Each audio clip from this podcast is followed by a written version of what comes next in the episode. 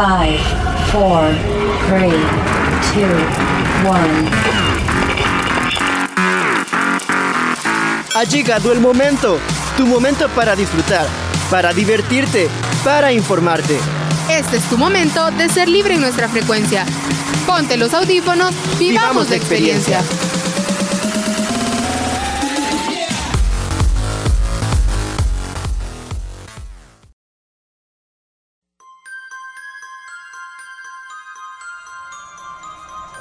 Llegamos al mes de octubre, mes del miedo, terror, pánico. Mes en el que esas leyendas, anécdotas de terror y las historias de actividad paranormal se hacen presentes. Es por ello que en Frecuencia Libre y el colectivo Quien tiene la palabra se hace presente al lúgubre mes terrorífico, donde las historias más profundas solamente experimentarás en tu inconsciente alma atormentada.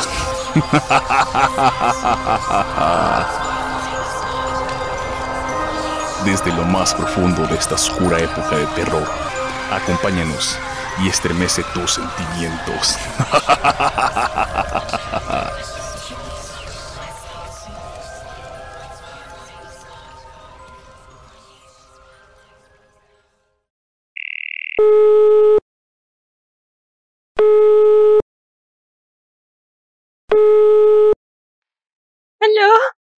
¿Aló? ¿Hola?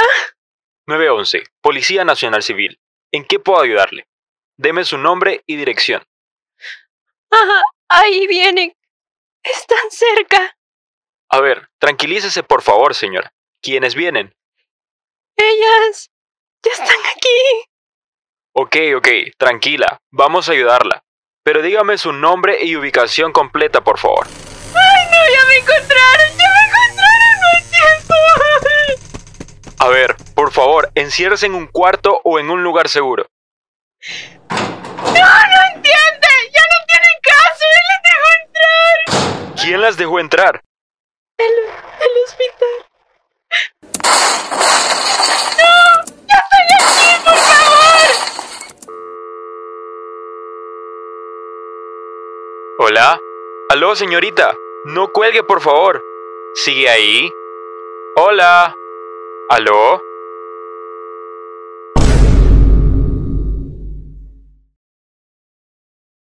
La Casa de las Enfermeras, una historia escrita por Mariano Mendoza, solo por Frecuencia Libre.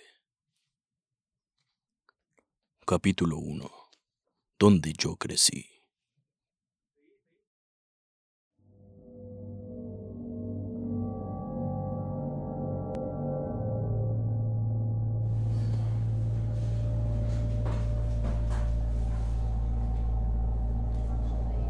Hola, tú debes ser Ina, ¿cierto? La nueva. Sí, soy yo. Mucho gusto, mi nombre es María. Seremos compañeras de turno en el área de fisioterapia. Nos estrechamos las manos. Acto seguido, María me ofreció hacerme un pequeño tour por el hospital. Me pareció un lindo gesto de su parte.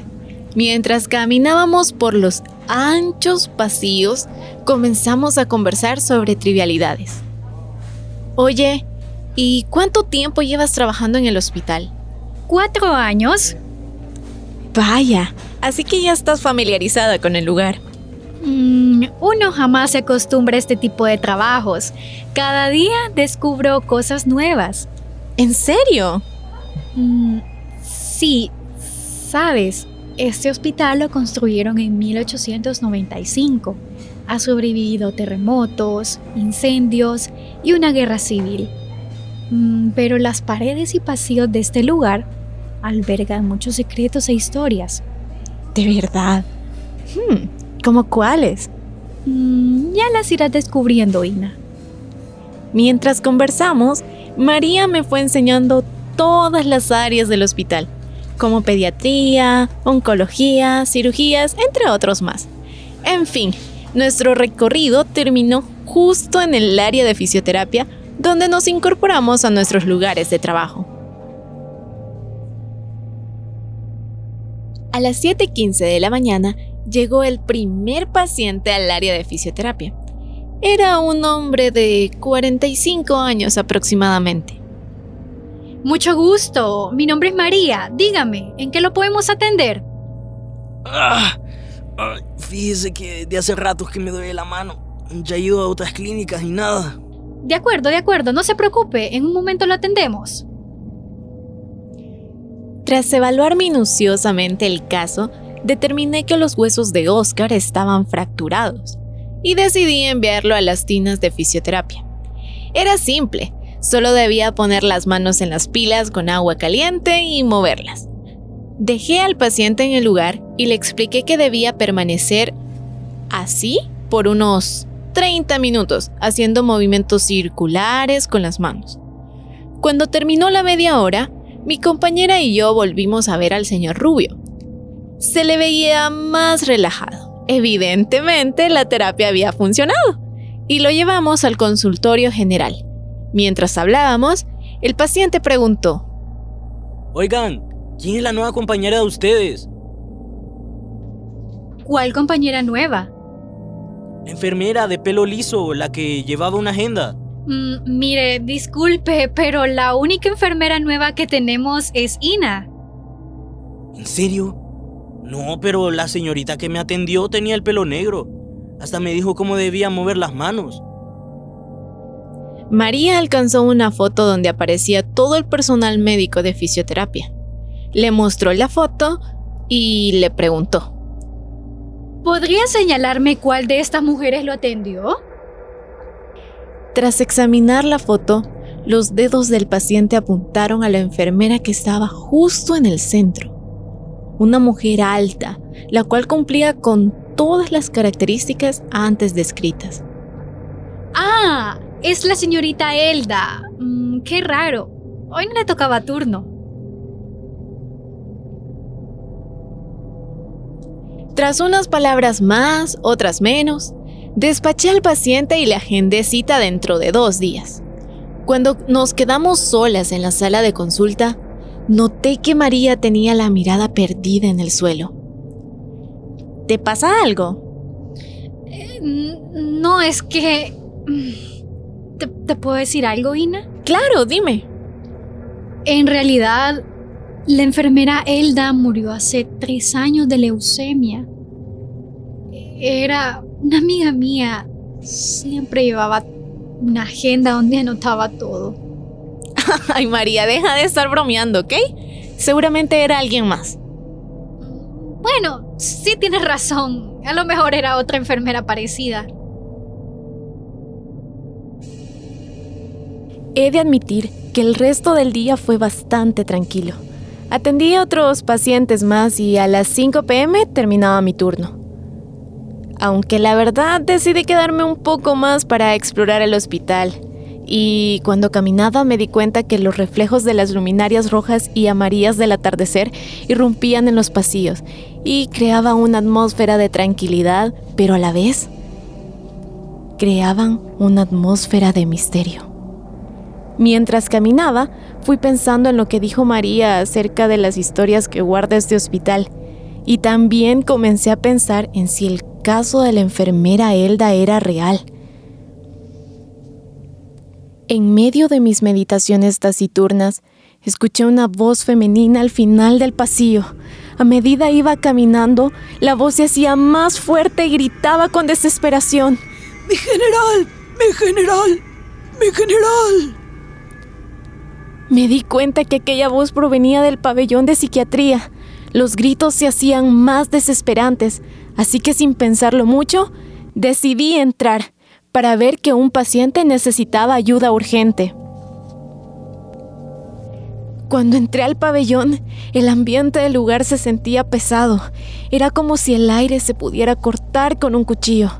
La habitación estaba oscura. Solo era iluminada por un foco que emitía una tenue luz amarilla parpadeante. En ese pabellón se encontraban personas con demencia senil u otros trastornos mentales.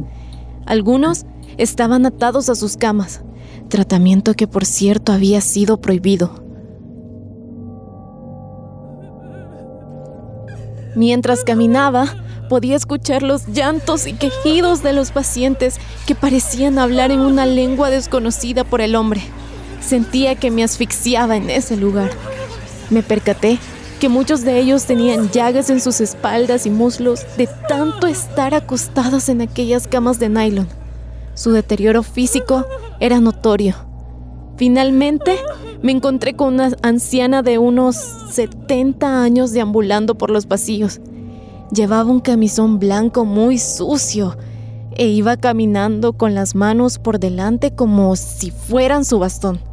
La anciana encorvada gritaba desesperada.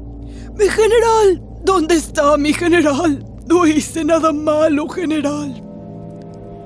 Supuse que la mujer estaba teniendo algún brote psicótico o algo parecido. Decidí acercarme a ella lentamente. La tomé de su brazo esquelético y la conduje de nuevo a su cama con especial gentileza. Al igual que los otros pacientes tenía llagas en su cuerpo. Cuando la toqué, me miró con unos ojos llenos de brillo y exaltados. General, ¿eres tú? Sí, soy yo. Acompáñeme, por favor. La mujer estaba desorientada, pero al menos había dejado de llorar. La senté en la orilla de su cama y le dije, No se preocupe, llamaré a alguien que venga a ayudarle, solo permanezca tranquila aquí en su cama. ¿Quiere que le traiga agua o...? En esos momentos la anciana me tomó del cuello y comenzó a apretarme fuertemente para ahorcarme. Me apretaba con una fuerza sobrehumana y con lucidez exclamó, Vamos viga por viga, en la ira de Santa María. Te entregamos a ti cordero y carne para que esta noche la sierva sea sangre de tu sangre. Comencé a forcejear con la anciana y a tratar de gritar para que me soltara. El ruido que hice provocó que llegaran unos enfermeros corpulentos a ayudarme. Contuvieron y dominaron con brutalidad a la señora y la amordazaron. Se estremecía con violencia en la camilla. Más que una convulsión, parecía más bien una posesión demoníaca o un trance. Oigan, ¿pero qué están haciendo? Usted no tiene autorización para estar acá. Por favor, retírese. Aquí solo puede entrar personal autorizado. Esa noche no pude dormir y no era para menos. Mi corazón permaneció latiendo a mil por hora. Sentía que en cualquier momento me iba a explotar. Y como es lógico, mi mente tenía más dudas que respuestas. Para colmo de males, en mi segundo día de trabajo me llamaron la atención. Tuve que ir a la oficina de la señora Hilda Romero, jefa de las enfermeras del hospital. Era una mujer de huesos anchos, algo robusta, y tenía una mirada con una expresividad que inquietaba. Bueno, Ina, veo que ya conociste a la señora Eduviges. Escucha, querida, entiendo que eres nueva y tuviste la intención de ayudarla, pero debes tener claro que te asignaron el área de fisioterapia, no en psiquiatría. ¿Entendés? Primer llamado de atención. Dos más y tendré que despedirte. Y no quiero hacer eso. Estás aquí porque obtuviste la nota más alta en tu promoción. Y eso cuenta mucho. Créeme que le serás muy útil a este hospital. Y podrás hacer muchas cosas interesantes. Muchas gracias, señora Romero. Mm, le prometo que no volverá a suceder otro incidente. Por cierto, ¿le puedo hacer una pregunta? Adelante.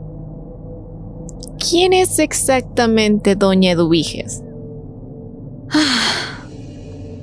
Temo que tendré que contarte una de las historias más tristes de este hospital.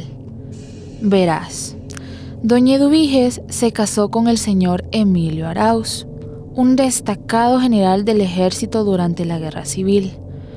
Sin embargo, Emilio tenía un temperamento fuerte, colérico, maltrataba física y psicológicamente a su esposa. Se dice que también abusaba de ella sexualmente. Era tanto su deseo de controlarla que no la dejaba salir de su casa sin su consentimiento. Además, Doña Eduviges no lo podía llamar por su nombre, debía referirse a él por su rango militar, general. Bueno, resulta que cuando la Comisión de la Verdad comenzó a investigar los crímenes de guerra, encontraron que el general Arauz había perpetrado ejecuciones extrajudiciales y torturas en la sección 2 de la Guardia. Él figuraba en la lista de militares que podían ser procesados por cortes internacionales y terminar sus días en cárceles de España, Francia, Italia o Estados Unidos. Debido a eso, una noche, Emilio agarró su pistola, se la puso debajo del mentón y disparó. Tras el suicidio de su esposo, Doña Eduviges comenzó a padecer de un proceso degenerativo mental, hasta llegar a la situación en que se encuentra. Dice que todavía escucha su voz y lo anda buscando por los pasillos de este hospital. A veces lucha con él en los pasillos del hospital hasta sentirse sometida. La historia de Doña Eduiges me dejó un mal sabor de boca. Más que lástima sentí una impotencia ante el sufrimiento en el que había vivido esa pobre mujer. Aún así, todavía quedaron varias preguntas sin respuesta. ¿Por qué intentó ahorcarme? ¿Y qué fue todo eso del cordero y la sierva? Fueron preguntas que orbitaron por mi mente durante varias semanas en medio de aquellos alaridos que solía escuchar al fondo del pasillo. En fin, lo cierto es que salvo por esa ocasión, el resto de los días transcurrieron con total normalidad. Fui creando una amistad muy especial con María. Hacíamos lo típico de rutina, atender pacientes, llenar formularios y por supuesto, lo más tedioso, el papeleo de los expedientes. Después de unos meses me llamaron para realizar el turno de noche. Fue un día en que el hospital se encontraba saturado y necesitaban apoyo en otras áreas. Llegué a las 7 pm. Por alguna razón, el ambiente se sentía muy diferente por la noche. Pasé mi turno atendiendo a un paciente que había sido sometido a una cirugía de hígado. Tenía que asegurarme que sus signos vitales se mantuvieran estables y suministrarle suero cada dos horas. Eran las once y media de la noche. Para ese momento, el hospital ya estaba más tranquilo. Yo me encontraba caminando dando miles de vueltas. Sin embargo, en un momento escuché unos pasos y risas que venían del pasillo de pediatría. Me pareció muy extraño, pues ambas salas estaban vacías. Luego me di cuenta de que las gradas para subir a pediatría tenían un rastro de agua como el que deja a alguien caminando con los pies mojados. Decidí subir para ver qué era lo que estaba pasando. Seguramente un paciente se había perdido o algo parecido. Mientras caminaba por el pasillo siguiendo el rastro de agua, noté que las luces comenzaban a titilar. No le hice mucho caso, pues nuestro sistema de iluminación era muy deficiente. Sin embargo, luego ocurrió un apagón total de luces en el hospital. Me asusté y tenía el impulso de dar media vuelta y salir corriendo pero yo sabía que tenía que estar en ese preciso lugar a esa hora precisa. Luego, comencé a sentir cómo la temperatura comenzaba a descender drásticamente. Empecé a temblar y un escalofrío se apoderó de mi cuerpo. Tenía esa sensación de que alguien venía persiguiéndome. Podía sentir ese hormigueo recorriendo mi espalda y hombros, pero cuando me daba la vuelta, no había nada. Entonces, escuché el sonido de una moneda dando vueltas en el suelo. Luego de unos minutos, descubrí que en realidad no era una moneda, sino era un trompo de madera que estaba en el piso dando vueltas y vueltas y vueltas. Recogí el juguete, lo examiné por un tiempo. Decidí dar la media vuelta y fue entonces cuando lo noté. Detrás mío estaba esa silueta negra, alta, lánguida e indefinida. Me quedé paralizada. El trompo se deslizó de mis manos, cayó al suelo y siguió dando vueltas y vueltas. Ma... Ma... María, ¿eres tú? No hubo respuesta. Me quedé inmóvil y sentí que me faltaba el aire. Fue entonces cuando la sombra se movió rápidamente y atravesó una de las puertas del pasillo.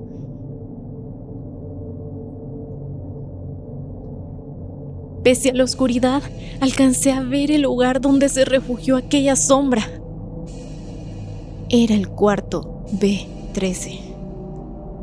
Inmediatamente salí corriendo sin mirar hacia atrás, mientras que de nuevo aquella voz desesperada de la anciana comenzó a gritar por todo el hospital. ¡Mi general! ¿Dónde está mi general? No hice nada malo, general.